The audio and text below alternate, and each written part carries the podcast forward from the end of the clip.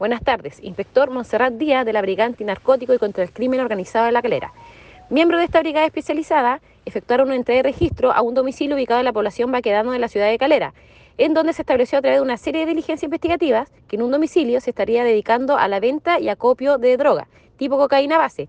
Por lo anterior, se gestiona a través de la Fiscalía Local La Calera una orden de entrega de registro para el domicilio, erradicando ese punto de venta, logrando la detención de dos personas, una de sexo femenino y la otra de sexo masculino, logrando incautar alrededor de un kilo, 126,71 gramos de cocaína base y 51,75 gramos de cannabisativa. Un arma tipo pistola aparentemente de fogueo, la cual se mandará a las respectivas pericias. Elemento de dosificación, balanza digital y dinero en efectivo. Los detenidos pasaron a control de detención, quedando la mujer con prisión preventiva y el sujeto de sexo masculino con arresto domiciliario nocturno.